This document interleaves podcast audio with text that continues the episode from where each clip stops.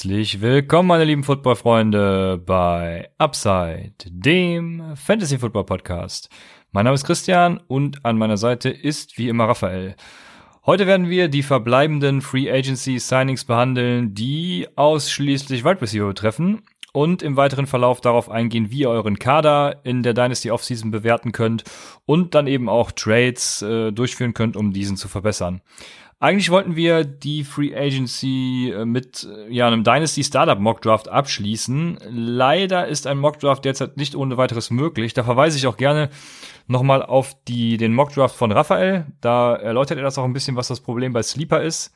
Ähm, der hat nämlich einen PPR Mock Draft gemacht, äh, den es auf YouTube zu finden gibt. Ja, Fantasy Pros hat die Lobbys noch nicht freigeschaltet und Sleeper hat das Problem, dass die noch alte ADP aus 2019 benutzen. Wir dachten uns, wir sind schlau. Sind wir ja auch, äh, machen es über Sleeper und lösen das Problem der ADP dann mit reellen Menschen. Ja, daher schon mal vielen Dank an Mr. Automatic, Lutz 1904, Inge Meisel, Manolito Man, Johnny F99, Strumpel, Mac Goldi, Die Rote Rakete, Doldi97 und Jonas.de für die kurzfristige Hilfe, nachdem wir gestern den Link zum Mockdraft geteilt haben. Ja, leider ist das nichts geworden, weil die Kombi aus Selbstpicken, Moderieren, andere Picks bewerten und vor allem, dass die Herausforderung, die dann noch dazu kam, war zwischen Sleeper und den Rankings immer zu switchen, war so ja überfordernd, könnte man sagen, dass die Aufnahme nicht der gewünschten Qualität entsprach, ähm, die wir euch gerne liefern und wir uns dann für heute kurzfristig für ein Alternativprogramm entschieden haben. Wir denken, dass dies mit dem Punkt äh, ja, Kaderevaluation und Trades dann eben auch ein ganz guter Alternativpunkt ist, dass uns das gelungen ist und wir wünschen euch viel Spaß bei der Folge. Die startet jetzt zunächst mit den verbleibenden News der Free Agency. Robbie Anderson ist der erste auf meiner Liste. Und Robbie Anderson ist ja so, deswegen muss ich jetzt leider wieder anfangen, Raphael. Ich hoffe, äh, das ist okay für dich. Ist schon okay. Ja, okay, weil Robbie Anderson ist ja, ist ja quasi Spieler. mein Liebling. Ja. Genau. Äh, der hat äh, bei den Panthers für zwei Jahre 20 Millionen, 12 Millionen garantiert unterschrieben. Ähm, und da ist natürlich die große Frage, wie reiht der sich in Curtis Samuel, der auch immer einer meiner Spieler ist, und äh, in auch DJ Moore ein. Und ja, das ist tatsächlich eine große Frage. Ähm, ich habe mir mal angeguckt, wer White und im Slot gespielt hat. Bei Moore war das 757 Snaps White, 139 im Slot, also White auch zwei Drittel links, Samuel zwei Drittel rechts mit 640 White und 303 im Slot. Also das war auch der bisher stärkste Slot-Receiver. Ähm, aus den dreien, die jetzt eben kommen, Anderson 745 äh, Snaps White, mehr links, aber relativ ausgeglichen und 181 im Slot. Was nehmen wir jetzt daraus mit? Also wir können daraus so ein bisschen mitnehmen, was Raphael gestern in seiner, in seinem, ähm, äh, was hast du für einen Mockdraft gemacht? Erzähl doch mal kurz, was du für einen Mockdraft gemacht hast. Das ist ja jetzt die richtige Zeit. Ja, genau. Ich habe äh, einen PPA-Mockdraft spontan aufgenommen äh, um euch einen kleinen Überblick zu geben, ja, wo, wo unsere Rankings vielleicht ein bisschen mit dem äh, ECA ab, abweichen und allgemein, dass ihr so seht, wer, welche Spieler auf dem Board sind, in welcher Runde hin und her und habt einfach äh, einen Mockdraft gemacht und äh, wenn ich das sagen darf an der Stelle, ein ziemlich geiles Team gedraftet und äh, hab viel Feedback bekommen, auf jeden Fall danke dafür. Äh, ist gut angekommen. Ich soll jetzt auch demnächst äh, meine Rankings updaten, die Dynasty Rankings. Soll auch nochmal ein Startup Dynasty PPR Mock Draft äh, Superflex äh, machen. Also da kommt in den nächsten Tagen noch einiges und ich hau das dann auf, auf YouTube raus. Und ja, also du nutzt die Corona-Zeit sehr sinnvoll, das gefällt mir, gefällt der Community, also äh, weiter so. Und du hast nämlich gestern auch gesagt, dass Curtis Samuel wahrscheinlich eher derjenige sein wird, der den Slot-Receiver in Carolina spielen wird. Ähm, das Spannende an der Robbie Anderson-Verpflichtung ist, dass Matt Rule äh, Anderson noch von seiner Zeit aus Temple kennt. Und da ist für mich das Entscheidende, dass dadurch schon mal weniger Off-Field-Issues garantiert sind. So war zumindest meine Interpretation. Robbie Anderson äh, hatte ja auch hin und wieder mal ein paar Off-Field-Issues. Ist zwar nie durch irgendwelche Sperren aufgefallen, aber hat ja öfters Kontakt mit der Polizei, dies, das. Ja, und äh, Matt Rule hat auch in Baylor zu fast 90 Prozent 10 und 11 Personal gespielt. Also das heißt, ähm, vermehrt mit Wide Receiver. Also 10 ist ein Running Back, kein Tight End. 11 ist ein Running Back, ein Tight End. Ähm, gespielt und damit hatte Kingsbury zwar letztes Jahr auch schon seine Probleme, wenn ich das so mal als Cardinal-Fan äh, sagen darf. Am Anfang hat er das ja auch äh, viel mit Ten Personal gespielt und das dann immer weiter reduziert. Also äh, ich glaube, Matt Rule wird sich anpassen müssen, aber ich denke trotzdem, alle drei kriegen ihren Platz in dieser Offense. Ich glaube, ja, ich habe es, glaube ich, letztes Mal auch schon gesagt. Also sie werden, glaube ich, auch der Klassiker vermehrt mit äh, Trips, also mit einer Bunch Formation. Äh, gut, Trips ist jetzt nicht gleich der Bunch Formation, aber mit drei Wide Receivern links in der Bunch Formation spielen und äh, dann eben einer äh, isolated auf der anderen Seite und ähm, ja, das sah man auch bei Baylor in 2019 sehr häufig. Von daher könnte ich mir da solche Sets auch sehr gut vorstellen, wo Anderson dann äh, eben isoliert auf der einen Seite steht. Ja, was was noch gut ist, Rule läuft gerne aus der Shotgun, macht gerne Play Action, ja, und äh, da gibt es sogar Statistiken zu, dass er auf, auf äh, First and Ten oder Second and Ten, also X und Long, sage ich mal, äh, gerne Run Pass Options spielt was dann eben auch äh, ja, Räume für Big Plays schafft. Ähm, das, den spannendsten Punkt finde ich, dass Rule äh, auf einen Split von Touches steht. Also er will seinem Running Back nicht die volle Workload geben. Er ist mehr so der Freund davon zu sagen, wenn ich 200 Yards mache, dann macht 100 der Running Back, ähm, 50 der Quarterback und 50 eben der Wide Receiver. Und da kann man schon einige äh, Endarounds oder Jet Sweeps erwarten. Damit hat Curtis Samuel zum Beispiel ja auch schon Erfahrungen gemacht. Äh, oder beziehungsweise damit, darauf sah er schon gut aus. Vorletztes Jahr war das, glaube ich. Genau, letztes Jahr hat er auch schon damit ein paar Touchdowns gemacht. Ja, genau. Also das wird auch dann vermehrt bei ihm wahrscheinlich äh, einen Einfluss haben und ja, lange Rede, kurzer Sinn oder lange Rede und kein Sinn, wie du gestern das Sprichwort neu äh, interpretiert hast. äh, wir, wir, werden im Sommer noch eine Folge mit einem ganz speziellen Gast haben, der uns so ein bisschen den Einfluss der äh, neuen Coaches auf die Offenses und die Skill Positions näher bringt. Äh, ja, bis Sommer ist natürlich noch ein bisschen Zeit, aber dort wird es dann mehr Infos dazu geben. Wie ranken wir die drei Wide Receiver Stand heute? Ich weiß es nicht. Ich glaube, Robbie Anderson wird alleine aufgrund des Contracts, das war, glaube ich, dann auch der Punkt, warum äh, die Jets ihn haben ziehen lassen, würde er ja Volume sehen. Ich glaube, die drei wir können nebeneinander ja ähm, bestehen, aber ich glaube, es schränkt so ein bisschen das, das die Upside von allen ein. Was sagst du dazu? Ah, für Robbie Anderson sehe ich da äh, den den Mega-Hit. Der hatte letzte, letzte Saison 96 Targets. Äh, Curtis Samuel hatte sogar 105 ähm, wie gesagt, ich gehe davon aus, dass Curtis Samuel in den Slot rückt. Äh, das heißt, da, da wird er immer noch seine Targets sehen. Aber für Robbie Anderson, boah, also als ich das gelesen habe, dachte ich, okay, das ist jetzt nicht so der Landing-Spot, den, den, äh, wo er quasi einen Boom bekommt dadurch. Ähm, ja. Ich denke, jeder Robbie Anderson Owner ist, ist schon eher enttäuscht, dass er in Carolina landet, weil er da einfach der Wide Receiver 3 ist. Curtis Samuel wird in den Slot wandern und dann wird er ja seine wahrscheinlich seine beste Fähigkeit auch auch zum Tragen bringen. Äh, wie du hast schon gesagt in äh, Endarounds, äh, in, in Screen Screen Games, da hat er auf jeden Fall seine Stärke und da wird er eingebunden. Für, für DJ Moore ändert sich nichts. Der ist für mich ein Top 10 Right Receiver weiterhin. Curtis Samuel habe ich ja da in dem Mock glaube ich in der achten Runde oder so gedraftet äh, PPR. Ich glaube, das war ganz okay. Und äh, wie gesagt, für Robbie Anderson äh, ist das ein Mega-Hit. Ich habe mich ja gefragt, was ist mit Teddy Bridgewater? Also anscheinend äh, geben die ihm sehr, sehr viele Waffen. Ich bin da echt erstaunt, ehrlich gesagt. Erstens, dass sie ihm diesem langfristigen Vertrag gegeben haben, aber auch, dass sie ihm jetzt die, die Waffen zur Verfügung stellen. Also für mich ist es ziemlich erstaunlich. Sie scheinen wirklich sehr, sehr viel von ihm zu halten. Ähm, ich, also ich, ich kann Teddy Bridgewater auf jeden Fall ähm, momentan habe ich ihn auf 22 Quarterback. Mm, da, da, da passt er, glaube ich, ganz gut hin. Ich habe so das Gefühl, also ich habe das auch gestern in der, in der Mockdraft-Folge gesagt, ich habe das Gefühl, die, die glauben, die haben irgendwie Russell Wilson als Quarterback. Ähm, so zwei, zwei sehr starke Deep Threats, aber ähm, ob, ob die da eingesetzt werden, ob die sich da wohlfühlen, ob das ganze System passt, weiß ich nicht, bin ich mal gespannt. Also wie gesagt, Robbie Anderson für mich ein, ein klarer Hit. Curtis Samuel, ja, ich hatte ihn ja als, als Hit, als Bridgewater kam. Jetzt weiß man auf jeden Fall, dass er in den Slot rückt. Spannend, wird spannend zu sehen sein, wie da so die ersten Formationen aussehen bei den, bei den Panthers. Ähm, du sagtest gerade, dass, ähm, dass, dass er auch gerne den Quarterback laufen lässt, Matt Rule.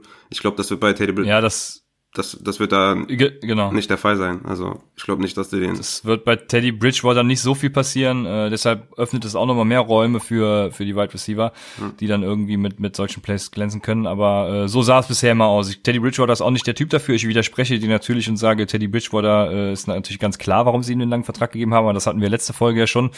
Deswegen äh, ja hört gerne nochmal die letzte Folge, was äh, wir oder was ich dazu Teddy Bridgewater gesagt habe. Raphael hat es ja gerade nochmal gesagt. Real Football-mäßig gesehen finde ich es, glaube ich, ganz spannend, weil da können sich geile Konzepte, also Auf der Klassiker halt, ne, der Klassiker in der NFL ist halt dieses Fade-Out-Konzept, wenn du Curtis Samuel ins Slot stellst und dann äh, Robbie Anderson einfach äh, gib ihm und Curtis Samuel dann die Out läuft. So der Klassiker, aber ich glaube, da können, kann man viel mitmachen. Also Curtis Samuel ist ja auch äh, Deep Threat und von daher ähm, Definitiv. Also ja, der kann, also er kann ja auch aus dem, aus dem Slot Deep gehen, ne? Das ist ja, äh, ist ja nicht ausgeschlossen. Ja, klar. nee, die, äh, Real Football super. Also klasse Verpflichtung auf jeden Fall. Helfen mir ein Quarterback, das, das, was man machen muss. Super Verpflichtung. Aber wie gesagt, diese, diese 96 Targets, die Robbie Anderson hatte und Curtis Samuel 105, ich glaube nicht, dass die, dass die da drankommen in den nächsten Saison. Also wie gesagt, ich glaube auch, dass es ein bisschen die Upside von allen drei limitiert. Aber wo äh, Robbie Anderson weggegangen ist, da entsteht natürlich ein freier Spot.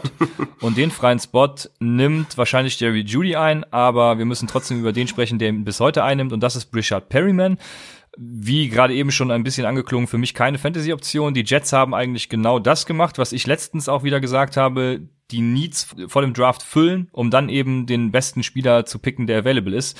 Ja, und der beste Spieler an dem Spot könnte vielleicht Jerry Judy sein, der dann sogar auch noch äh, genau den Need füllt. Also von daher äh, alles richtig von den Jets, denke ich.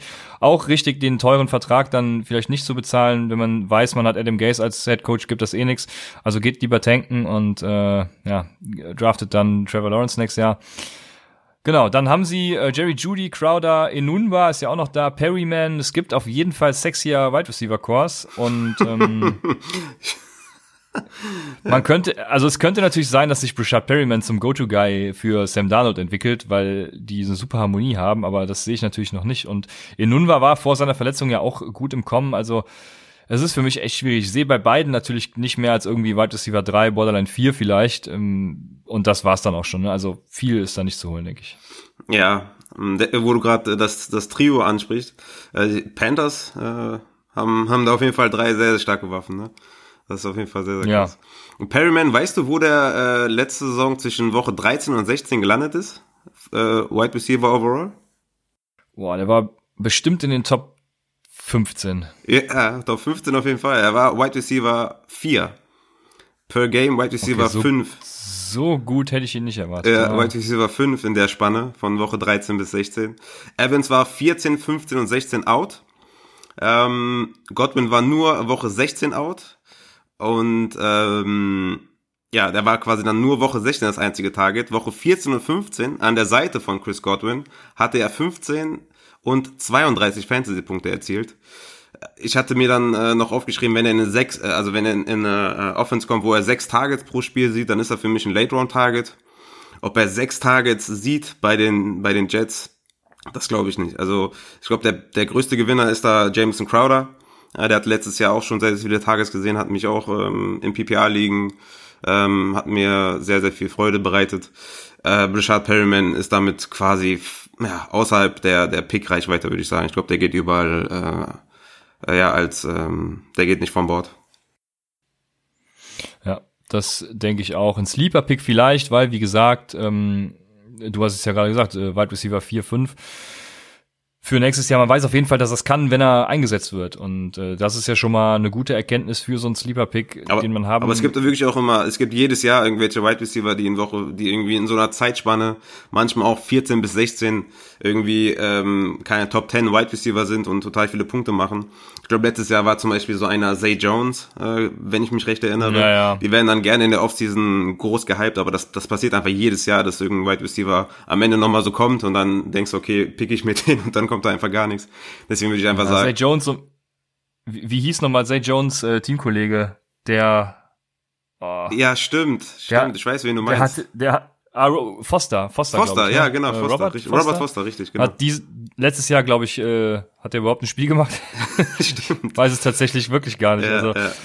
Äh, der wurde auf jeden Fall erst gehypt am Ende der Saison auch und dann, äh, ja. dann ist er von der Bildfläche verschwunden. Also es stimmt schon, was du sagst, ja. Wie gesagt, das gibt das gibt's jede Saison, also fällt da nicht so drauf rein. Aber ich fand es einfach interessant, dass er da so abgeliefert hat. Aber das bei den Jets äh, kriegst du halt auch nicht, kriegst du dieses dieses äh, Volume auch einfach nicht hin. Ne?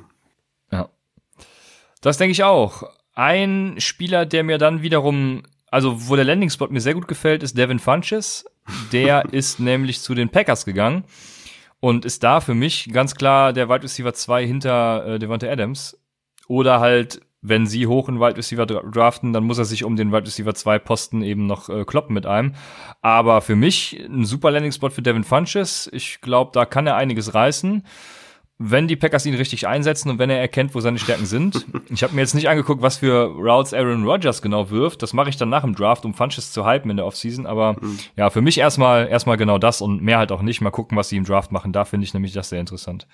Ja, Devin Funches hat bei mir auch keinerlei Bedeutung. Ähm, kommt jetzt in ein Team, wo er um den ja, Wide Receiver 2 Spot kämpft auf jeden Fall. Wenn du mich heute fragst, würde ich sogar sagen, ich würde lieber Alan Lazard draften als Devin Funches. Ähm, ei, ei, ei. bin da mal gespannt. Die werden definitiv noch einen Wide Receiver picken im Draft, vielleicht auch zwei. Sie haben ähm, Sam Brown kommt zurück, der war ja auch verletzt. Die haben MVS noch, also Marcus Valdes Scantling, Jerome Allison, zu dem kommen wir gleich noch, ähm, wo der gelandet ist. Also, ja, ich weiß nicht. Devin Funches ist außerhalb meines Radars auf jeden Fall. Ja, äh, genau, Geronimo Allison, zu dem kommen wir jetzt. Der hat vor einer halben Stunde, glaube ich, bei den Lions unterschrieben, oder zumindest kam die Meldung vor einer halben Stunde. Wir nehmen sonntags jetzt schon auf, also alles, was Montag kommt, verpasst ihr quasi. Zudem habe ich nicht wirklich was zu sagen. Also er ist ein Slot-Receiver jetzt neben äh, Danny Amendola, der ja auch noch ein Jahr Vertrag bei den Lions hat und nicht mehr, nicht weniger. Also ich glaube nicht, dass er da groß Fantasy-Value genießt. Also nicht mal, nicht mal in Diepen liegen. Wird er wahrscheinlich vom ja. Bord gehen. Ne? Du hast Marvin Jones, Kenny Golladay, TJ Hawkinson, äh, Danny Amendola, also kein Platz für Geronimo Allison. Hat letztes Jahr mega enttäuscht. Geronimo Allison, MVS war so das Rennen. Wen pickst du lieber, an welcher Position? Beide haben enttäuscht. Geronimo Allison sogar noch mehr als MVS, also ja, hat keine Bedeutung. Sehr gut, damit sind wir dann auch schon durch. Wir würden jetzt hier gleich jetzt, jetzt, eine kurze jetzt Pause machen. Jetzt enttäuschst du mich natürlich wieder, ne? Wir haben, wir, wir haben nur noch einen, einen, einen Mega-Tight End, der das Team gewechselt hat. Wen habe ich übersehen? Tyler Eifert. Wo ist denn der hingegangen? Das habe ich gar nicht gekriegt tatsächlich. Jetzt weiß ich nicht mehr, wo der hingegangen ist. habe ich wieder vergessen. Was war denn das? Ah, ach, äh, äh, Jaguars. Jaguars. Ja, gut, okay. Ja. Ähm, die hatten ja letztes Jahr auch einen Tight End, der am Anfang der Saison Stimmt. ganz hoch gelobt wurde ja. und ich weiß auch den Namen schon gar nicht mehr. Verdammt. Aber ich hab's ja sowieso nicht so mit Namen, ne? Also wenn ihr mir zum ersten Mal zuhört hier heute, äh, Namen sind nicht so mein Ding, deswegen äh, überlege ich auch vor Namensnennungen öfters mal eine Sekunde rum. Aber ja, äh, ja, was soll man dazu sagen? Keine ja, Ahnung. Gar nichts. Also, Genau, genau. Geht nicht vom Bord. War, war nur ein kleiner Spaß. Und genau. Dion Lewis ist natürlich bei den Giants. Damit haben die Giants den nächsten, äh, nächsten Stil hingelegt äh, im, in der Free Agency. Ähm, ja, bei uns läuft auf jeden Fall. Ja, die, die Computer Forks, die, ähm, die ja, David Gettleman heißt da, äh, verpflichtet hat, die haben wahrscheinlich gesagt, hey, wir müssen mehr passen und dann, äh, ja, dann holen wir uns einen Running Back, der besser fängt. Stimmt. Das war so der, bestimmt so ist das Gespräch abgelaufen so und dann ist Dion Lewis zu den. Ja, ja. ja. Also ist ein Plan dahinter auf jeden Fall. Dann starten wir als nächstes äh, in die Rubrik, ja, Kader-Evaluation und Trades könnte man es nennen. Ähm, diese, das ist eine Frage, die uns auch öfters erreicht. Wie geht ihr eigentlich Trades in der Offseason an, in Dynasty? Weil viele sich da irgendwie, ja, äh, verwehren, Trades zu machen, weil das ist ja der Klassiker der Klassiker auch in Season, äh, wenn ich Trades machen will, dann kommen Leute und sagen, ja, ab, lass uns das nach dem Spieltag machen, ich will den Spieltag noch abwarten. Und dann nach dem Spieltag denke ich mir, ja, okay, nee, jetzt nicht mehr, weil es ist was passiert. Also man antizipiert ja, man versucht ja mal zu antizipieren, dass der Spieler irgendwie jetzt ein Outbreak hat oder was auch immer und gut wird. Dann scheißt er rein und dann will ich ihn halt auch nicht mehr haben. Ne? Also das ist immer so ein bisschen äh, Risk-Reward. Also ihr riskiert irgendwas, um dann äh, eine gewisse Belohnung zu kriegen. Und genau so ist in der Offseason halt auch. Äh? Wenn, wenn ich jetzt Daryl Henderson haben will, dann will ich den jetzt halt haben. Äh, und wenn dann, äh, weil ich ihn billig kriegen kann, theoretisch vielleicht. Und wenn im Draft dann die Rams nichts mehr tun, dann will ich ihn halt nicht mehr haben, weil ich dann genau das bezahlen muss, was er dann im Endeffekt auch wert ist. Also ja. Das erstmal vorweg, ja, es, genau. Es geht halt wirklich um die, um die Antizipation als solches. Ne? Also gerade in der Offseason ist es natürlich, ähm, ja, muss man sich selber vergegenwärtigen, welchen Spieler sich als Target, welchen Spieler nicht, welche, welche Franchises werden einen Running Back vielleicht draften, welche werden vielleicht einen Wide Receiver draften. Ähm, wenn ich jetzt zum Beispiel Ronald Jones zum Beispiel, gehe ich fest davon aus, dass die Buccaneers einen, einen Running Back holen Ähm, und ich hätte jetzt zum Beispiel Ronald Jones, da würde ich jetzt erstmal ähm, ja versuchen, den loszuwerden. Äh, andersrum natürlich genauso, wenn, wenn, wenn man jetzt zum Beispiel weiß, dass irgendjemand an nicht daran glaubt, dass Ronald Jones beim Team bleibt, dass der mich dann anschreibt und sagt, ey, was denkst du? Wir zum Beispiel, wir zwei zum Beispiel können jetzt einen Deal machen mit Ronald Jones, weil du glaubst, die Buccaneers holen keinen. Ich gehe davon aus, äh, die holen Running Back. So, da werden wir uns bestimmt irgendwie äh, in der Mitte treffen können. Zum, was machen die Steelers? Ne?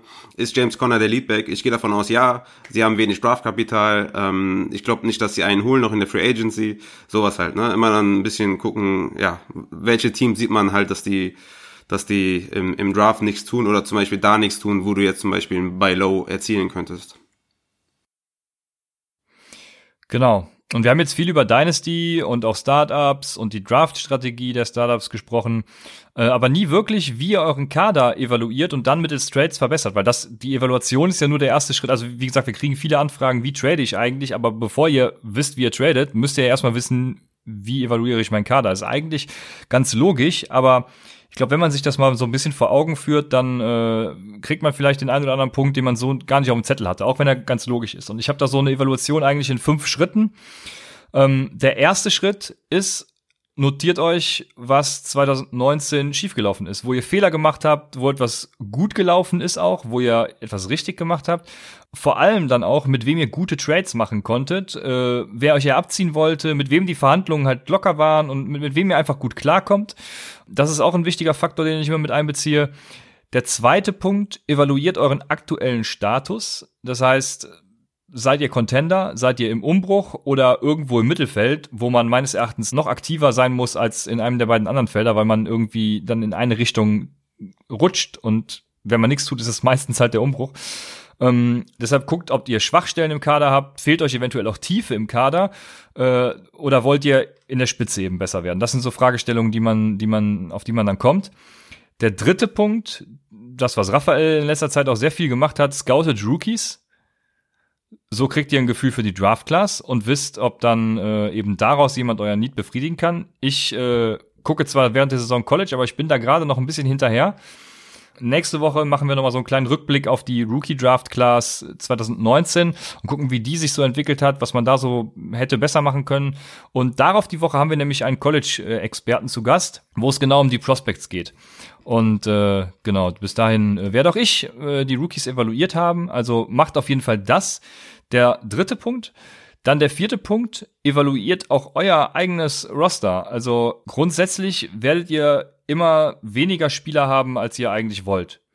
Weil es immer Spieler gibt, wo ihr denkt, oh ja, den könnte ich mir auf die Bank setzen, der, der, der bricht bestimmt aus. Da müsst ihr dann natürlich die Fragen beantworten wie ähm, Beispiel, ist äh, Isaiah Jetzt habe ich mir wieder den besten Namen rausgepickt, aber äh, wie, äh, ist der Ford von dem von dem von den Dolphins, ne? ist der wirklich cool. äh, ein Wide Receiver, den ich für die kommende Saison behalten muss? Oder kann ich den auch guten Gewissens loswerden? Und wenn man sagt, ja, ich kann den guten Gewissens loswerden, dann kann man eben auch Pakete schnüren äh, für Leute, die Spieler in der Breite eben benötigen und dafür eventuell, keine Ahnung, wenn es nur ein Drittrunden-Rookie-Draft-Pick ist, äh, kriegen. Zweitrunden-Rookie-Draft-Pick vielleicht auch aus dem, wo, wo so ein Diamant wie Terry McLaurin daraus hervorgehen kann. Oder vielleicht sogar ein besserer Spieler, je nachdem, was ihr im Kader habt. Der letzte Punkt, nachdem ihr euer Roster äh, evaluiert habt, ist dann evaluiert die Roster eurer Gegner. Sind die eventuell Contender oder im Umbruch? Brauchen die Picks oder brauchen die Spieler? Äh, so schafft ihr dann auch Raum für Win-Win-Trades. Ne? Wenn, wenn, äh, wenn ich jetzt gerade im Umbruch bin und Picks brauche und der andere braucht eben in der Spitze was Geiles, dann gebe ich ihm eben Julio Jones für äh, die nächsten fünf Jahre seines First-Round-Picks. Ne? Also blöd gesagt. Aber ich glaube, es wird klar, was ich meine. Also erstens 2019 evaluieren, Zweitens, euren aktuellen Status für die kommende Saison evaluieren. Drittens, Rookies scouten. Viertens, euer Roster evaluieren. Fünftens, die Roster der Gegner evaluieren. Und damit kann man dann, denke ich, ganz gute Trades eintüten. Hast du da noch was hinzuzufügen? Ja, hast du, hast du gut gesagt. Also man muss sich halt, man muss halt auch ehrlich zu sich selber sein. Ne? Ist vielleicht auch gar nicht so einfach zu sagen, das eigene Roster zu evaluieren schwer zu sagen, wenn man dann irgendwie denkt, okay, ich habe jetzt zum Beispiel einen Daryl Henderson und denk mir dann, boah, geil, ich habe hab einen krassen Running Back 2 äh, mit, mit Upside 1. Ähm, vielleicht auch ehrlich sein und sagen, okay, wenn das irgendwie der zweite Running Back in eurem Team ist, habt ihr trotzdem Running Back Need, auch wenn ihr jetzt denkt, dass Daryl Henderson krass ist. Ähm, einfach auch ehrlich sein und sagen, okay, ich habe jetzt äh, nächstes Jahr vielleicht nicht so die großen Chancen, also Playoff ist drin, danach aber in der Spitze ist es ein bisschen eng. Will ich jetzt den nächsten Move machen? Will ich jetzt vielleicht einen Rookie ähm, abgeben für einen Julio Jones oder will ich das eher nicht? Sehe ich mein Team wirklich dann äh, als Contender oder habe ich immer noch zu wenig, vielleicht ja, ein, ein Quarterback zu wenig oder ein Right Receiver zu wenig oder ein Running Back zu wenig? Halt auch ehrlich sein zu sich selber und, und dann einfach gucken, äh, was so möglich ist und ja, das, ich denke mal, das ist gar nicht so einfach, seinen eigenen Kader so richtig einzuschätzen, wo man da gerade steht. Deswegen seid auf jeden Fall ehrlich und äh, versucht dann danach halt das Beste rauszuholen. Ja, genau. Jetzt kommen wir zu den Trades. Und ich glaube, ganz viele Trades scheitern jetzt in der Offseason daran, dass man eben beim Start der Verhandlung seinem Gegenüber nicht mehr sagen kann, wie gut jemand gedraftet hat. Ähm, und deshalb die Frage an dich, wie, wie startet man jetzt eigentlich in der Offseason in Trade-Verhandlungen? Genau, das ist natürlich der, der, der ultimative Anfang, ne, zu sagen, ey, super gedraftet. äh, geht natürlich jetzt in der Offseason nicht. Äh, ich würde einfach in, in der Offseason ganz, ganz äh, klassisch einfach sagen, hey, irgendwie, ich habe mir deinen Kader angeschaut, äh, habe gesehen, du hast vielleicht einen Running Back Need oder einen Wide Receiver Need. Ich auf meiner Seite habe hab auch den gegensätzlichen Need vielleicht oder den gleichen Need äh, oder ne, ich habe da einen Quarterback Need oder hin und her einfach ganz klassischen, ganz klassischen Weg einfach äh, fragen. Äh, ich habe den Spieler, hast du Interesse an dem? Ne? Ich habe zum Beispiel Devonta Parker, der hatte einen super Endspurt hast du vielleicht daran Interesse? Wenn der andere dann sagt, nee, du, ich glaube, Preston Williams äh, ist besser als Devonta Parker, dann weißt du, okay, der hat kein Interesse, dann gehst du zum nächsten. Einfach fragen, äh, ob man Interesse in einem Kader sieht äh, beim eigenen und dann einfach die Verhandlungen anfangen. Ja, da sprichst du einen hervorragenden Punkt an. Ähm, äh, wie soll ich das jetzt anfangen? Also ähm, bei Verhandlungen habe ich immer so das Gefühl, es will keiner den ersten Schritt machen. Also immer, wenn ich irgendwie frage, hey, äh, willst du, willst du mein Spieler haben oder hey, was würdest du für den verlangen? Dann kommt immer die Rückfrage, äh, klar, ja, können wir darüber reden, über was auch immer, äh, was schlägst du denn vor? Ähm, weil er nicht den ersten Bias setzen will, dass ich, äh, weil er Angst hat, irgendwie zu wenig anzusetzen. Ähm, und das geht mir so kolossal auf den Sack. Also, äh, was, sag, was entgegnest du solchen Leuten, die dann sagen, klar, schlag was vor? Weißt du, was natürlich auch das Problem ist an, an sowas? Das, das äh, sehe ich in, in meinen eigenen Dynasty liegen, dass keiner will blöd dastehen nachher, ne? Also keiner will den Kack-Trade machen, also auf der Kack-Seite stehen, sondern jeder will halt auf der auf der guten Seite äh, stehen. Und äh, ganz berühmt sind ja auch dann Diskussionen dann im League-Chat, ne? Wer hat den Trade gewonnen? Wer hat den verloren? Warum machst du das? Warum machst du dies? Du, da kommt eine du Poll. sagst, das, gewonnen, du sagst das jetzt so vorwurfsvoll. Ich, ich, ich weiß, wer der Rädelsführer bei solchen äh, Chats ist. Nee, ich, ich, ist nicht vorwurfsvoll, ist einfach nur ein Fakt, dass es so ist. Ja, ich, also in der Pipeline jeder von uns war ich jetzt quasi so, so der, der, der Pollmaster, was das anging. Fand's aber auch lustig, ne? Weil auch keiner irgendwie sein, seinen Wert irgendwie verstanden hat, wie er mit seinem Pipeline-Rights umgeht und wie viel Wert ein Rookie-Pick hat. Das muss halt jeder für sich selber evaluieren. Aber in den anderen Ligen bin ich gar nicht der Vorreiter. Aber der, du hast es jetzt so angesprochen, weil ich glaube ich vor ein paar Tagen ja. erst angefangen habe mit diesen Polls in der neuen. Ja, ja, das stimmt schon.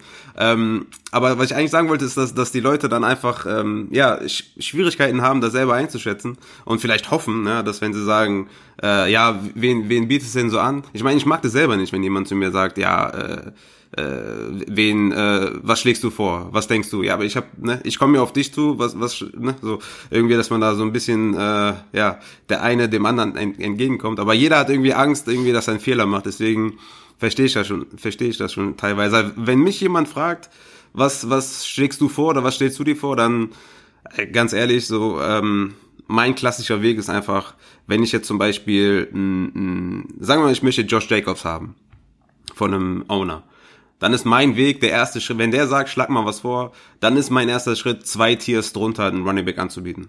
Ne? Vielleicht ein Tier, wenn, wenn man jetzt irgendwie denkt, okay, komm, ein Tier geht auch. Also wenn ich jetzt zum Beispiel Josh Jacobs haben möchte und äh, dann sage ich hier, ich gebe dir Marlon Mack. Ganz klar, Josh Jacobs hat viel mehr Value, braucht man gar nicht drüber zu reden. Ist mindestens ein Tier unter Josh Jacobs. Ähm, so, würde ich erstmal so anfangen. Wenn er dann sagt, okay, ist mir viel zu wenig, dann sage ich, okay, ich leg noch einen Second Runner drauf. Wenn er immer noch sagt, ist mir zu wenig, sage ich, okay, dann gebe ich hier noch äh, gebe ich hier noch einen Drittrunden-Pick drauf. Und dann kommt er so langsam und sagt, ja, okay, aber du hast ja noch Preston Williams, ah, den hätte ich eigentlich noch gerne dazu. dann sagst du, okay, Preston Williams mir ein bisschen zu viel mit allem drum und dran, dann nehme ich den Second, Run, Second Runner wieder zurück. Dann so, so nähert man sich dann so ein bisschen an. Ne? Also wenn jemand fragt, was denkst du, würde ich nicht direkt die Hosen runterlassen und sagen, hier, ich gebe dir, weiß ich nicht, Mixen oder so, ne? Sondern ich würde sagen, okay, geh zwei Tiers unter dem Running Back, wo, wo du ihn siehst und biete den an, ne? Dass man sich ein bisschen näher kommt. Ja, das ist ganz lustig. Ich hatte für das äh, Beispiel, was ich gerade im Kopf habe, auch Josh Jacobs genommen, weil ähm, man muss, also grundsätzlich müsst ihr euch halt immer fragen, mit was ihr zufrieden seid. Ne? Die Meinung der anderen kann euch eigentlich komplett scheißegal sein. Wenn ich zum Beispiel jetzt der Meinung bin, ich möchte Josh Jacobs haben und ich habe äh, Chris Godwin als Wide Receiver und ich biete Chris Godwin für Josh Jacobs, dann wirkt das in erster Linie schon so, dass äh, Chris Godwin vor allem in Dynasty dann halt den größeren Value hat. Aber wenn, wenn ich denke, hey, Josh Jacobs ist ein geiler Running Back für die nächsten drei Jahre, dann und macht mehr Punkte als Chris Godwin halt in, in, in Summe, Chris Godwin ist dann eben nur zehn Jahre noch aktiv und Josh Jacobs irgendwie fünf, dann ist das aber, dann finde ich das halt gut, ne? Ich möchte den Trade dann machen und dann ist es auch meine Sache, dann müsst ihr auch dazu stehen und, und dann ist es halt ein Win-Win-Trade auch für beide Seiten. Und das ist, äh, ich glaube, ich hatte es schon mal angesprochen, das ist so das, was viele nicht verstehen, dass es eben auch Win-Win-Trades gibt, ja. die dann eben nicht offensichtlich sind. Es ist zum Beispiel auch so der Fall, ähm, deswegen bin ich auch immer absolut gegen Vetos ähm, im Allgemeinen bei Fantasy. Es gab zum Beispiel letztes Jahr in einer Dynasty, in der ich bin, äh, etwas verwundert. Also ich habe mich schon echt, also ich habe, ich persönlich habe mich extrem gewundert. Kann natürlich sein, dass der andere denkt, äh, okay, fand ich jetzt gar nicht so schlimm. Ne? Wie du schon sagst, jeder hat auch seine eigenen Rankings oder jeder hat auch seine eigene Evaluation, was was die Spieler angeht. Da war zum Beispiel der Trade, das war mitten in der Saison, ne? Chris Carson für OJ Howard. Ja, das war im Vakuum so, so ein 100% Trade für Chris Carson. Ne? OJ Howard ist nur Routen gelaufen, hat keine Targets gesehen. Chris Carson war der ganz klare Leadback mit 25 Touches pro Spiel. So. Ähm, heute äh, sieht also ne, im besten Fall oder im schlimmsten Fall für den für denjenigen, der den Trade gemacht hat, ist, dass OJ Howard vielleicht jetzt keine Ahnung Anspielstation Nummer drei ist für Tom Brady und Chris Carson wahrscheinlich äh, vielleicht nächstes Jahr kein Leadback mehr ist. Ne? Ja. Ne? Also deswegen, wenn, wenn Trades passieren, ist auf dem ersten Blick vielleicht irgendwie im Vakuum, dass der eine gewonnen hat, aber wer weiß, was alles passiert. Ne? Also wenn ich jetzt morgen keine Ahnung Joe Mixon gegen Ronald Jones trade, dann sagt jeder, äh, was, was ist das denn für ein Trade, ne? Und auf einmal stellt sich raus, so die Bengals wollen nicht mit Joe Mixon verlängern, äh, traden oder oder schmeißen den raus, gehen weiter mit Giovanni Bernard und ihren zwei Rookie Running Backs oder Sophomore Running Backs. So, und auf einmal habe ich den besseren Trade gemacht. Und Ronald Jones ist der Leadback von den Buccaneers. Deswegen, es kann immer sehr viel passieren. Deswegen bin ich auch immer extrem gegen Vetos, weil du weißt nie, was in Zukunft kommt. Und derjenige, der den getradet hat, der wird sich schon was dabei gedacht haben. Auch wenn es vielleicht im ersten Moment irgendwie, weil ich war auch Contender in der Liga und ein anderer Contender hat diesen Trade gemacht. Ich dachte mir, what?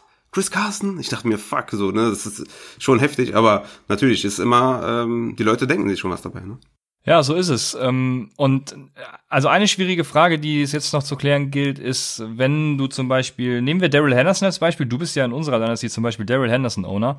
Äh, nehmen wir mal an, du mhm. würdest sagen, denken, die Rams draften Running Back und du sagst, Daryl Henderson ist jetzt ein Sell-High-Kandidat wenn du jetzt, keine Ahnung, Running Back Need bei einem anderen Team ausgemacht hast und einen Spieler von dem sogar sexy findest, also du willst ja nicht, dass du Daryl Henderson irgendwie niedrig verkaufst, deswegen darfst du ja nicht sagen, hey, ich stelle jetzt Daryl Henderson auf den Trade-Block, weil ich denke, der äh, wird nur Running Back 2, sondern du musst ja irgendwie den mhm. Bedarf bei dem anderen Spieler selbst wecken, also dass er quasi von sich aus sagt, hey, ich will Daryl Henderson haben.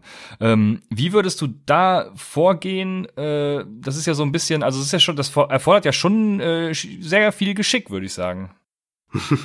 also du musst es quasi so dastehen lassen, dass jemand anders deinen Spieler will, den du total hoch hast, ne? Genau, den du aber eigentlich. Obwohl du denkst, dass die Rams einen Running Back genau. wollen. Ja, ja da, äh, sehr geil. Ja, eigentlich äh, ganz klassisch, ne? Du hast ja schon gesagt, du gehst auf ein Team zu, was einen Running Back Need hat. So, gehst du hin, sagen wir mal, das Team hat zum Beispiel jetzt einen Wide Receiver, den du, wo du sagst, okay, der könnte, der könnte nächstes Jahr ein Bounceback-Spieler sein. Ne? Nehmen wir Adam Thielen zum Beispiel. Da könnte ich jetzt auch eine Abhandlung halten, was, was ich von Adam Thielen erwarte oder warum ich ihn als Bounceback-Spieler halte, aber das heben wir uns für eine andere Folge auf. So, nehmen wir das jetzt mal einfach als Case so. Dann sagt er, dann ne, sagst du, ich hätte gern Adam Thielen. Ähm, so, was hättest du, was, was ist so dein Bereich? Und dann sagt er vielleicht, ja, ich bin Running Back Needy, was würdest du mir anbieten? Dann sage ich, ja, okay, weil Daryl Henderson ist zum Beispiel ein äh, Running Back 2 äh, für mich, ne? Und dann fängst du halt an, die ganze Palette runter, die ganzen Lobeshünden, die ganze Palette runter zu beten. Du sagst halt, Daryl Henderson, keine Ahnung, wurde in der dritten Runde gepickt letztes Jahr, die sind extra für ihn hochgetradet, hat einen Combine Dash von 4,49, wie die Andrew Swift zum Beispiel.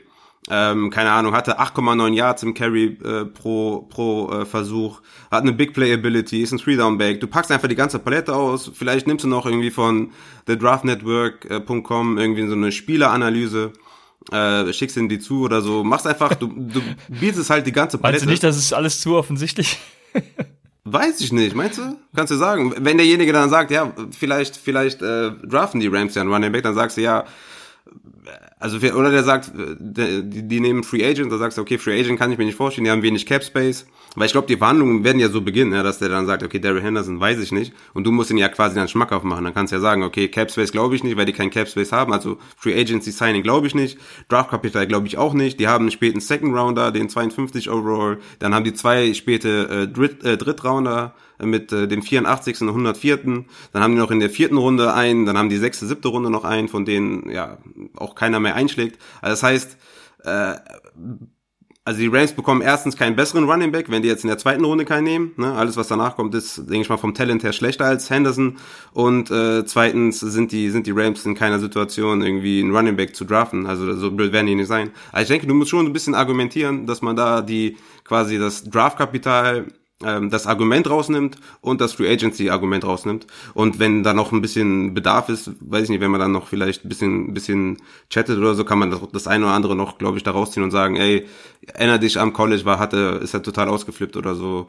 Ne, sowas halt. Also ich, ich würde da schon so vorgehen. Also ich denke mal, wenn, wenn jemand in der Offseason bereit ist, mit dir zu verhandeln, dann ist er wahrscheinlich auch im, auch im Fantasy-Fieber 365 Tage im Jahr. Deswegen denke, kann ich mir schon vorstellen, dass da einiges an Kommunikation dann vorhanden ist und dass man dann auf jeden Fall einen Daryl Henderson mit guten Argumenten auf jeden Fall nach vorne bringen kann. Ja, das denke ich auch. Hast du ein Beispiel für ein Trade in einer deiner Ligen, wo du oder eine Trade-Verhandlung, sage ich besser, wo du dir gedacht hast, äh, boah, so verhandelt man aber besser, besser nie. Ja, gut, schnippig reagieren zum Beispiel, ne? Irgendwie, wenn ich, wenn ich jetzt zum Beispiel sage hier, wenn jetzt jemand sagt, ja, biete mal was an, ne, wie wir eben bei Josh Jacobs das, äh, das Beispiel hatten, und ich sage, ja, okay, ich gebe dir Marlon Mack. Ich mein, ich weiß und er weiß, dass es zu wenig ist, aber irgendwo muss man ja anfangen, ja? Wenn der dann sagt, okay, wenn der Gegenüber dann sagt, ja, komm, vergiss mal und äh, sprich mich nie wieder an, so, das macht halt keinen Sinn, ne? Also, das, äh, ja. dass man dann halt sagt, ja, okay, ey, das ist echt ein bisschen wenig, so, da musst du schon noch ein bisschen was draufpacken, dass ich dann noch was draufpacke, der sagt, okay, muss noch ein bisschen, und ne, dass man sich halt entgegenkommt äh, gegenseitig. Ne? Also wenn man die Verhandlungen dann nach einem Angebot abbricht oder so, das macht halt irgendwie nicht so viel Sinn. Ja, ja dieses, äh, diese Mentalität des beleidigt sein. Diese Mentalität des irgendwo muss man anfangen, das äh, nervt mich übrigens auch, weil ich versuche eigentlich immer schon schon ganz nette Sachen zu finden, äh, die beiden helfen und dann wird immer noch verhandelt und immer noch mehr und mehr und da geht noch was, da geht noch was. Oh, das äh, fuckt mich teilweise auch äh, tierisch ab, muss ich sagen. Ja, du bist, du bist halt, also wir haben auch hier jetzt bei, bei Upside quasi auch zwei äh, ganz verschiedene Trade-Verhandlungstypen. Ne? Ja. Du bist eher der, du willst, du willst das Ding schnell fertig machen, ne? Und ich bin halt der, also ich, ich erinnere mich an Trades, äh, Trade-Verhandlungen, da war ich im Urlaub, da habe ich äh, mit jemandem aus unserer Dynasty, ich glaube, drei Tage verhandelt, ja wirklich bis aufs Kleinste, dann haben wir das hin und her geschoben, das hin und her geschoben, dann haben wir das noch hinzugefügt, das weggelassen. Das ging, ich glaube, das ging wirklich drei Tage. Und am Ende war das so, so komplex und so, dass wir gesagt haben, ey, keine Ahnung, bringt uns irgendwie beide, glaube ich, nicht weiter. Dann haben wir die Verhandlung abgebrochen. Aber ich bin halt eher derjenige, der halt wirklich alles, alles auseinander nimmt, ne? bevor er irgendwie einen Trade macht. Oder versuchen auch da was rauszuholen, da noch was rauszuholen, noch einen Viertrunden dazu zu packen, Viertrunden wegzulassen. Also wirklich bis aufs, bis auf Letzte zu gehen. Und du bist halt eher derjenige, der lieber schnell einen Trade. Äh, jo, ich weiß das noch von unserer die Andrew Hopkins Verhandlung. Da war, habe ich später einfach irgendwas angenommen, weil ich mir dachte, die Scheiße tust du dir nicht länger an. ja. ja, das sind halt zwei, zwei verschiedene Typen. Ne? Ja, und und äh, aber die Länge der Verhandlungen und die Trade-Typen, das ist auch ein gutes Stichwort äh, bezüglich, nehmt nicht jedes Angebot oder beziehungsweise das erste Angebot, was ihr kriegt, nehmt das nicht direkt an, äh, wenn ihr irgendeinen Spieler loswerden wollt, sondern holt euch dann ruhig, wenn es soweit ist, auch Meinungen von anderen ein, äh, chattet mal mit, mit anderen äh, League-Partnern, wie die so zu dem Spieler stehen. Bleiben wir beim Beispiel Henderson. Hey, hast du Interesse? Der, der und der bietet das und das und äh, vielleicht hast du ja auch Bock mitzubieten. Keine Ahnung ja, was gibt's noch, noch, noch so zu sagen? Ich glaube, ein wichtiger Punkt ist auch noch zu erwähnen, wann sind die Picks am wertvollsten, äh, beziehungsweise wann sind Spieler und Trades und so am, am sinnvollsten. Da gibt's für mich vor allem bei Rookies äh, so zwei Zeitpunkte. Das einmal nach der Combine, wenn bei der Combine einer geglänzt hat, dann äh, kann man ganz gut Rookie-Picks verscherbeln, würde ich sagen. Der zweite Punkt ist kurz vorm Rookie-Draft, also nach dem NFL-Draft. Ihr werdet ja wahrscheinlich kurz nach dem NFL-Draft den Rookie-Draft machen.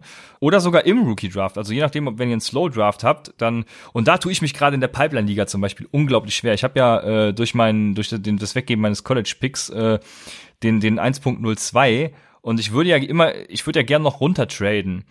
Und ich muss mich da echt beherrschen, dass ich nicht jetzt äh, quasi schon runtertrade, weil ich genau weiß, der Value ist, wenn jeder seinen äh, Pipeline Ride gepickt hat und jeder sieht, wer noch alles an Spielern noch da ist, dass der Value dann wieder steigt und während des Drafts quasi der Value eigentlich am höchsten ist. Und da müsst ihr euch auch so ein bisschen disziplinieren, dass ihr nicht zu ungeduldig seid, so wie ich halt immer und ich will immer komplett eskalieren.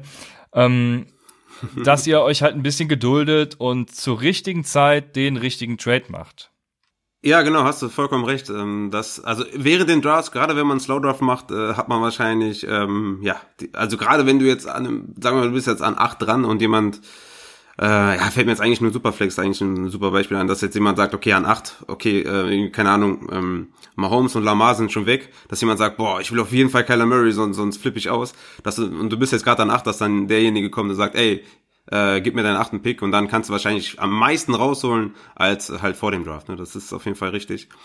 ja, dann ähm, hast du auch die Zeit. Wette jetzt auf ah, ja, Entschuldigung, eine Sache, dann hast du nämlich auch die Zeitbegrenzung. Also du hast äh, quasi äh, ein, ein Limit hinten raus und der, der Spieler muss sich jetzt schnell entscheiden, weil du sonst pickst. Ne? Das ist so ein bisschen die psychische Komponente dabei. Entschuldigung, mal weiter. Ja, auf jeden Fall. Und, und dafür ist halt auch ein Slowdraft super, ne? dass man da noch äh, Trades äh, einwickeln kann. Ne? Das ist halt echt immer cool. Äh, genau, ich, ich hatte noch eins, was eigentlich ganz gut, ganz gut passt. Äh, ich hatte ja wirklich äh, viel Rückmeldung bekommen bezüglich des PPR Mockdrafts. Vielen Dank auf jeden Fall auch an der Stelle. Freut mich natürlich sehr, wenn es so gut angekommen ist. Da werde ich in, jetzt in, äh, in den nächsten Tagen auf jeden Fall noch ein bisschen mehr machen. Und da kam auch die Frage nach ähm, Dynasty Rankings. Ich hatte ja, glaube ich, im Februar, meine ich, äh, mein erstes Dynasty Ranking rausgebracht. Das werde ich natürlich jetzt updaten und dann gucken, dass ich das jetzt die nächsten zwei, drei Tage hinbekomme. Äh, da kam auch schon eine Frage, die war, gibt es Unterschiede zwischen Dynasty Rankings und Redraft Rankings? Und ähm, das schon mal vorab zu beantworten, auf jeden Fall. Ne? Also ähm, nehmt nicht einfach irgendwelche Redraft-Rankings und haut die quasi, kopiert die für euer Dynasty, äh, für eure Dynasty-Rankings, weil ist das natürlich klar, ne? Ähm, das erste, was mir zum Beispiel spontan einfällt, ist, dass ich einen David Montgomery ähm, in Dynasty über einem Melvin Gordon und über einem Todd Gurley auf jeden Fall habe. Ne? In Redraft auf gar keinen Fall. Also in Redraft nehme ich auf jeden Fall ähm, ähm, Gurley und Gordon über Montgomery, aber in Dynasty no way. Ne? Ähm, zum Beispiel auch, würde ich dich jetzt mal fragen, hättest du in, in, in Dynasty lieber einen Henderson oder lieber einen David Johnson? Das kommt jetzt. Quasi, also vor, vor dem Draft natürlich, ne? Also wenn du jetzt morgen draftest, wen hättest du höher? Boah. Ich würde, glaube ich, trotzdem mit David Johnson gehen äh, und im Zweifel dann verkacken. Aber in Redraft habe ich David Johnson auf jeden Fall vor Henderson. Und wenn jetzt der Draft dann auch noch für die Rams was ergibt, dann sowieso ist ja nicht nur der Draft. Also sie können ja auch mit Carlos Hyde, ich weiß gerade nicht, wie viel Cap Space sie haben. Carlos Hyde, Sean ja, McCoy sehr, und sehr äh, die ganzen äh, Lullis, die da noch verfügbar sind, die können die auch noch verpflichten.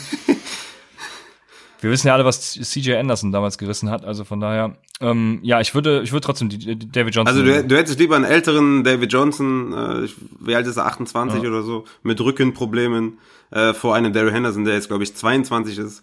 Äh, würdest du da jetzt quasi morgen in einem Dynasty Draft äh, lieber oder wahrscheinlich beide nicht nehmen? Ne? Werden, werden ja. beide keine Targets, aber sag ich so im, im Vakuum hättest du lieber. Da hätte ich auch lieber. Ja gut, das ja, weil weil weil wenn Daryl Henderson jetzt dieses Jahr nicht äh, der Leadback in in äh, LA ist, dann wird er das halt auch die kommenden Jahre nicht. Deshalb habe ich dann lieber einen David Johnson, der mir dieses Jahr wenigstens Punkte bringt und dann eben noch die Upside hat, eventuell im nächsten Jahr dann auch noch irgendwie Starter zu sein. Wobei vielleicht ist er das ja dieses Jahr schon nicht mehr. Wir werden sehen. Okay, nehm, nehmen wir mal zwei junge Spieler. Ich weiß, ich, ich über, überrolle dich jetzt gerade. Nehmen wir mal zwei junge Spieler. Daryl Henderson oder Darius Geis? Boah, das ist eine richtig fiese Kiste, ne? Weil Darius, ich würde, also rein jetzt aus der Pistole, äh, aus der, wie sagt man das? Äh, Pistole geschossen. Aus der Pistole geschossen, ne? Ja, genau. Äh, würde ich auf jeden Fall Darius Geis nehmen. Mhm.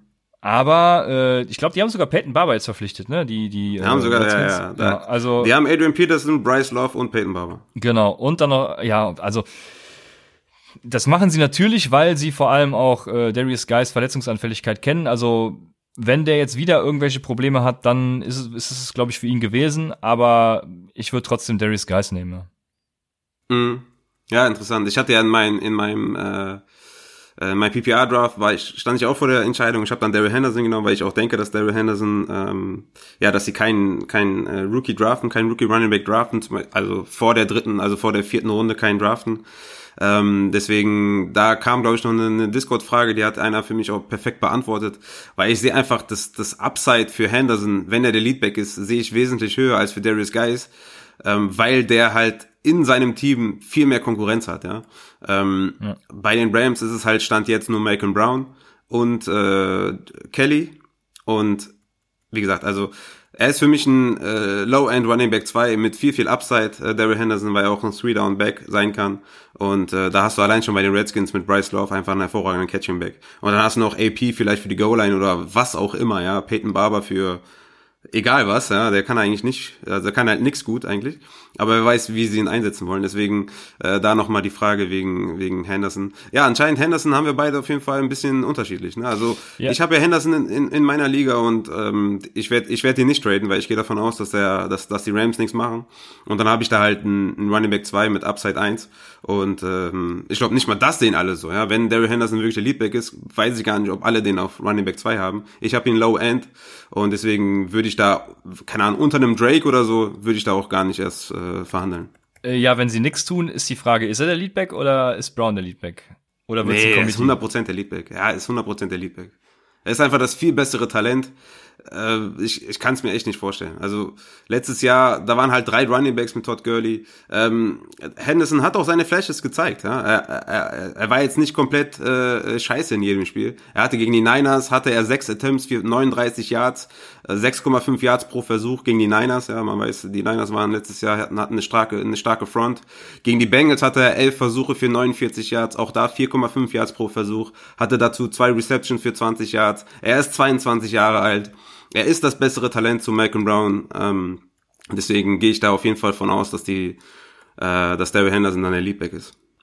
Ja, und äh, Daryl Henderson ist aber auch ein gutes Beispiel, was wir immer predigen. Äh, nehmt zwar die Experten, die ihr mögt, aber bildet euch eure eigene Meinung. Auf jeden Fall. Ja. Weil wenn ihr Sehr jetzt gut. denkt, äh, dass, keine Ahnung, Daryl Henderson auf jeden Fall Running Back 2 wird und die Rams nichts mehr tun, dann müsst ihr jetzt nicht auf mich hören, sondern dann, selbst wenn wir beide die Meinung hätten, dass Daryl Henderson äh, eben nicht so gut ist, dann lasst euch davon nicht aus der Ruhe bringen. Ähm, ja, bildet euch eure eigene Meinung. Ja, auf jeden Fall, bildet euch eure eigene Meinung. ist immer sehr wichtig. Also wir können euch ja nicht sagen, äh, Daryl Henderson, äh, also wir, wir ihr kennt die Evaluation von uns beiden und jetzt müsst ihr ja selber evaluieren und gucken, was ihr dazu denkt und dann könnt ihr gucken, ob das ist das ein Target, ist das ein Sell High, ist das ein Buy Low und ja, einfach die Leute fragen, die Daryl Henderson haben und ab geht's. Ja, ich denke, damit haben wir auch ein gutes Schlusswort gefunden. Ähm ich wollte noch eine, eine Sache sagen zu dem, äh, zu dem Mockdraft, den wir gemacht haben bei Sleeper. Äh, der war jetzt ähm, im ersten Moment vielleicht ein bisschen umsonst, ja, weil wir ähm, das jetzt nicht für die Folge genommen haben. Aber wie gesagt, es war einfach total blöd. Ja. Wir mussten, äh, teilweise haben wir gar nicht gesehen, wenn er auf dem Board ist, weil wir natürlich über die anderen Spieler gequatscht haben, nebenbei noch Stats geguckt haben. Und das, ja, das ging einfach nicht. Also es war einfach nicht möglich, da vernünftig ähm, irgendwas zu machen. Und es war einfach von der Qualität her nicht ja das, was wir uns vorstellen für unsere Folgen. Aber ähm, ich werde diesen Draft, wenn ich Zeit habe, und ich denke, ich habe Zeit, werde ich den ähm, nochmal quasi mit euch durchsprechen äh, auf YouTube, nochmal ähm, euch zeigen, wie es ist. Zum Beispiel, ich habe zum Beispiel George Kittle genommen in der dritten Runde, also mit dem ersten Pick in der dritten Runde, um euch zu zeigen, was passiert, wenn du so früh einen Titan nimmst. Ne? Ähm, dann seht ihr, was für Running Backs man dann vielleicht in der vierten Runde zur Auswahl hat, in der fünften Runde für Wide Receiver und so weiter. Ich werde das mit euch ein bisschen durchgehen, ein bisschen die Teams durchgehen und für die anderen, die glaube ich dabei waren, war es trotzdem hilfreich, weil wir, ja, weil ich glaube der erste Quarterback ging glaube ich in der in der dritten Runde, David Johnson ging glaube ich in der neunten oder so. Also es war schon sehr, ähm, ja, sehr am ECR angelehnt, weil wir natürlich zwölf Spots äh, belegt haben, wo alle natürlich eine Meinung haben oder oder Rankings haben und deswegen werde ich das nochmal mit euch durchgehen, damit das auch nicht nicht ganz umsonst war. Und da werde ich noch ein bisschen ein paar Props verteilen, ein paar Teams und ein paar Teams auch ein bisschen, ein bisschen noch haten. Ja, da, da musst du natürlich auch noch sagen, wir wollten nach der achten Runde aufhören. Nur, nur deswegen habe ich Baker Mayfield in der achten Runde genommen, sonst äh, ja, bin richtig, ich ja nicht mehr authentisch hier. Werde, werde ich nochmal extra sagen, keine, keine Angst. Sehr gut. Genau, damit wären Aber das war's jetzt auch, ja. Genau, damit wären wir am Ende. Nächste Woche, wie gesagt, ein kleiner Rookie-Rückblick. Ähm, und um dann in der übernächsten Woche auf die neuen Rookies diese Saison zu kommen, äh, mit einer Vorschau auf den Draft. Und der Draft findet übrigens, haben wir, glaube ich, in den News gar nicht gesagt, findet wie geplant statt, soll wie geplant stattfinden. Die offizielle Meldung kam eigentlich. Ähm, von daher ja. wird es so sein. Und damit verabschieden wir uns für heute. Bis nächste Woche bei Upside, dem Fantasy Football Podcast.